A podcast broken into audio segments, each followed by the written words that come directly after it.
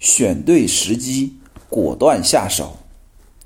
我们对房子的分析主要集中在价值，不论是选国家、选城市还是选小区，都是秉承着价值分析的理念，去看那些长期影响房价价值的因素。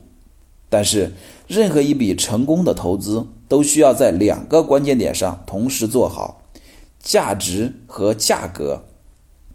任何一项投资品，从股票、基金到房产，价格处于不断的波动的周期中。我们在投资时，既要看透长期的价格走势，也要尽可能选择价格低估的阶段入手。在很多人的印象中，房价的价格是不断的平稳向上的。实际上，房价从来不会线性的增长，经常横盘三年，甚至有轻微的下跌。然后，当牛市启动时，三个月可能上涨百分之五十。是什么决定了房产的短期价格呢？它主要受金融政策的松紧程度影响，比如银行房贷的利率。首付的比例。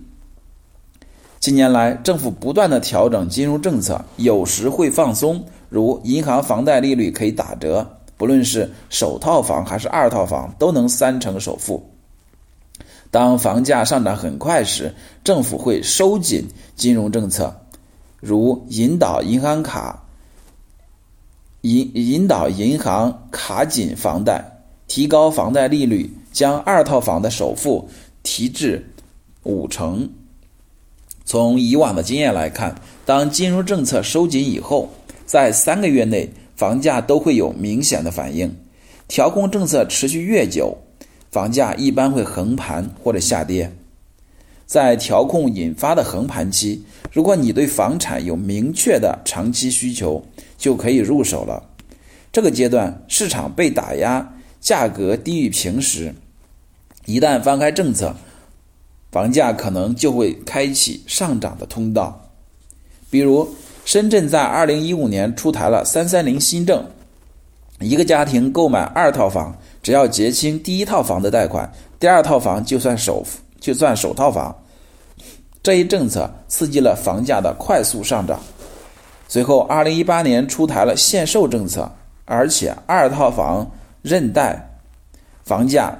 又迎来了政策的紧缩期，这个阶段价格很稳定，甚至很多人觉得深圳的房价见顶了，未来没有前途了。实际上，根据历史经验，从2018年年底开始，深圳的房市迎来了不错的入手时机，房价稳定，买房竞争者相对较少，有谈价的空间。二零一九年三月，我开始在深圳看房，当时在南山区、宝安区、光明区各选了一套一个重点的小区，总计看房超过五十套。两个月后，在宝安碧海片区买房了。当时很多朋友咨询我买房的问题，我建议他们能买就尽早的买。虽然我预料到政策会未来会有变动，但没有想到政策的变化来得如此之快。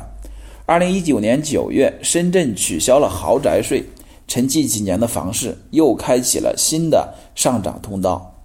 二零二零年四月，距离我看房一年多，我挑选的三个重点小区均价上涨都超过了百分之三十。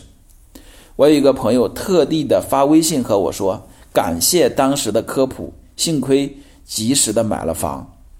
需要注意的是，关于买房的时机分析，我们需要建立在选对价值的基础上。大城市的好房产，未来十年长期看好。如果有买房的刚需，不论现在多贵，早买总比晚晚买好。如果能抓住横盘期，那就更好。但是三四线城市的房产基本面摆在那里。千万要慎重选择。